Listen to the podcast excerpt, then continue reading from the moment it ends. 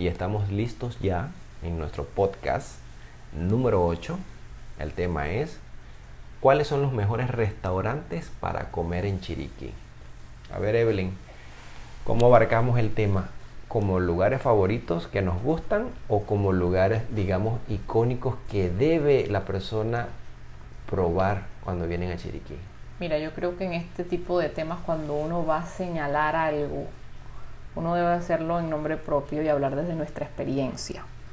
Porque nosotros haríamos las recomendaciones, ya sea que vivas en Chiriquí, en Panamá, que estés de visita del extranjero, igual, pero hablemos desde nuestra experiencia, de lo que nos gusta a nosotros y pues que este podcast le sirva a todas esas personas que nos visitan o de repente tú sabes, uno está como que bueno y queremos comer fuera y dónde vamos a ir y a la gente no se le ocurre nada, entonces pues eh, les vamos a dejar aquí ideas de los lugares que a nosotros nos gustan y que les podemos recomendar, porque los platos son buenos, porque la atención es buena eh, y porque los precios pues son bastante buenos. Hay algunas excepciones, ¿no? Que los precios son un poquito más altos, pero vale la pena. ¿Cuál es tu restaurante favorito en David y en Boquete? Bueno, yo creo que eh, si lo tengo que segmentar, en David me gusta mucho el restaurante donde Ever, se llama así, donde Ever. Es un restaurante de comida peruana, está detrás del Banco Nacional de Doleguita. Eh, y eh, creo que lo que más nos, me gusta o nos gusta de allí es que es comida peruana y su sabor es muy autóctono, fácil. Tenemos 12 años eh, visitando el lugar y, sus sabores son consistentes. O sea, no es que hoy sabe a una cosa y mañana el mismo plato sabe a otra cosa, no, los sabores son consistentes. Eh, y los precios son justos, son lo que pagarías por un plato de un buen plato de, de mariscos. Así que en David puedo decir que esa sería como una de las recomendaciones que tienes que visitar. ¿Y en Boquete cuál te llama la atención? Bueno, en Boquete, Boquete, tiene una oferta gastronómica muy interesante, muy amplia y, a veces es como un poquito difícil decidir cuál. Em, pero creo que el mío sería The Rock. Pero los platos son muy buenos, pero creo que va más allá de los platos, es la experiencia es un restaurante que está a la orilla del río Caldera, tiene patio, tiene eh, hoguera, fogata, tienes mesas al aire libre, eh, tienes el clima, entonces convergen muchos factores que yo creo que influencian en que eh, la oferta gastronómica de ese lugar sea, sea fantástica, por lo menos para mí. Bueno, en mi caso, yo tendría como dos lugares, uno que me gusta la comida y el otro como que me atrae mucho el ambiente, ¿no? E, el de la comida para mí, el lugar se llama restaurante Donde Giselle, porque comienzas a leer el, menú y dice, sí que cocido en tanto tiempo, o sea, la descripción es muy, muy llamativa y, y comienzas como a salivar antes de ver el plato. Pero lo que pasa en algunos lugares que tienen una buena descripción, pero el plato cuando llega no cumple con las expectativas que ya pusieron en tu cabeza ese lugar cumple con eso. Cumple con el sabor que describen en ese menú.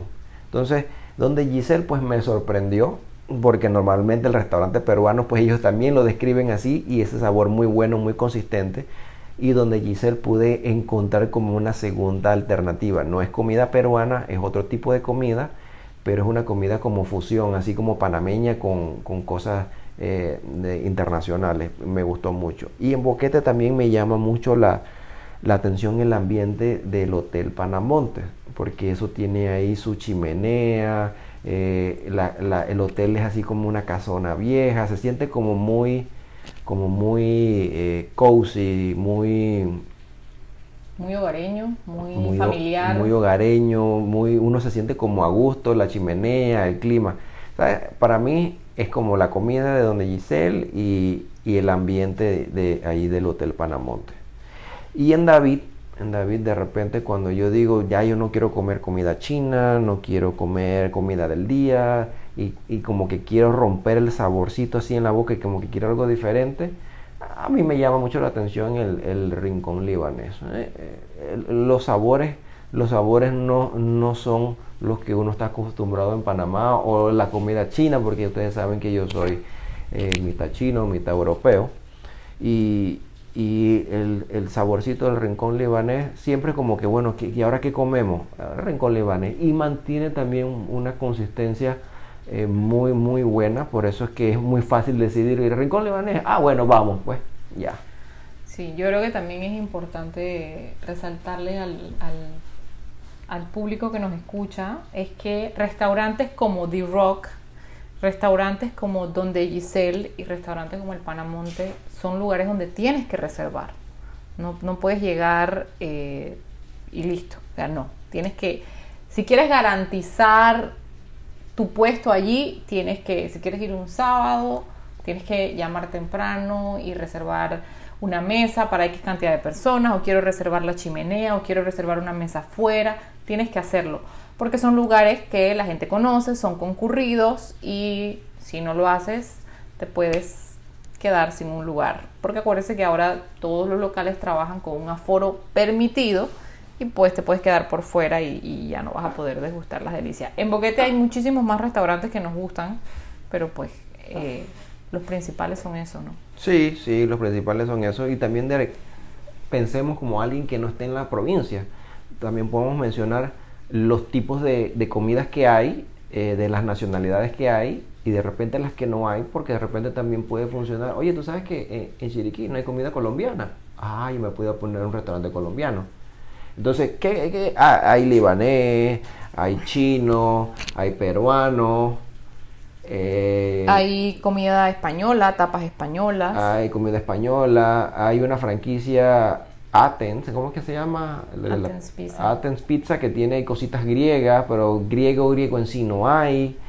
Eh, de repente alguien quiere traer comida tailandesa o comida de, de, vietnamita para que sea algo diferente a la comida china. Aquí nos hace falta urgente, ya cambiando el tema, para que la gente que también nos escucha que bueno, ¿qué hace falta en Chiriquí? Para mí que pongan enseguida comida hindú. Esa hace falta un restaurante de comida hindú. Esa la estoy esperando hace como 50 años y no llega. Hace falta un restaurante de comida vietnamita, un restaurante de comida tailandesa Hace, griega. Hace falta el restaurante de comida tradicional griega. A nosotros en Panamá nos encanta Mesé porque tiene también ciertos eh, platos de Chipre. Hace falta también, aquí no hay un lugar donde comerse una verdadera bandeja paisa. O sea, tenemos un montón de colombianos aquí, porque tenemos una colonia de colombianos muy grande aquí en Panamá, pero aquí no hay un buen lugar, o por lo menos no lo conozco que donde te hagan una buena bandeja paisa, un buen ajiaco, no hay. Aquí hay, hay dos también eh, negocios que se pueden hacer muy bien y que tiene que ver algo con la comida asiática. Eh, el famoso hot pot, donde usted tiene el caldo y usted le van trayendo los ingredientes, usted lo va metiendo y se lo va comiendo. Eso es algo súper chévere, es, como algo divertido, estás compartiendo, tú mismo estás cocinando. Eso no lo tenemos acá, eso también lo estamos esperando. Y un tipo de negocio que yo lo mencioné hace más de 10 años y todavía no ha llegado aquí, el famoso tepanyaki. No hay nadie que te cocine enfrente la comida que tú te quieras comer. No importa si es comida china o lo que sea, pero un tepanyaki usted tiene una mesa donde está el chef cocinando y las personas están enfrente de él y recibiendo la comida instantáneamente. Ese tipo de negocio lo estamos esperando. Lleva más de 10, hace 10 años lo dije y nadie lo ha traído, aunque sea una, una mesa y el restaurante pues que sea normal con su cocina. Aquí no se daría abasto. Entonces, sí. Eh, sí, hay cosas interesantes, cosas que nos gustan en Chiriquí, pero como esto es un, podcast inmobiliario, pues también... Teníamos que dejarles todas esas oportunidades de inversión que tienen. Y así hay muchísimas más cosas que podríamos decirles que hacen falta y que sabemos que la gente pagaría centavo por centavo el producto que usted traiga. Siempre que sea bueno, usted va a tener garantizado el éxito. Así que ya saben, igual si quieren saber de más lugares o de repente alguna información porque van a visitar la provincia, no duden en contactarnos, con mucho gusto los ayudamos. Nos mandan un email o a través de nuestras redes. Casualmente hace dos días me escribió alguien a quien considero amiga porque viene a pasarse unos días a Boquete y me dijo, estoy buscando algo corta instancia porque vienen por 3, 4 días, pero tenía que eh, tener ciertas características la propiedad. Y a pesar de que nosotros no manejamos propiedades corta estancia, pues sí le pude hacer una recomendación. Así que de eso se trata, ¿no? No solo estamos aquí para ayudarles de, con todo lo referente al sector inmobiliario, sino si, si quieren eh, alguna información de Chiriquí, de los lugares turísticos, de la oferta gastronómica o cualquier otra cosita, estamos a la orden. Así que bueno, espero que les haya gustado el podcast y nos vemos en el siguiente.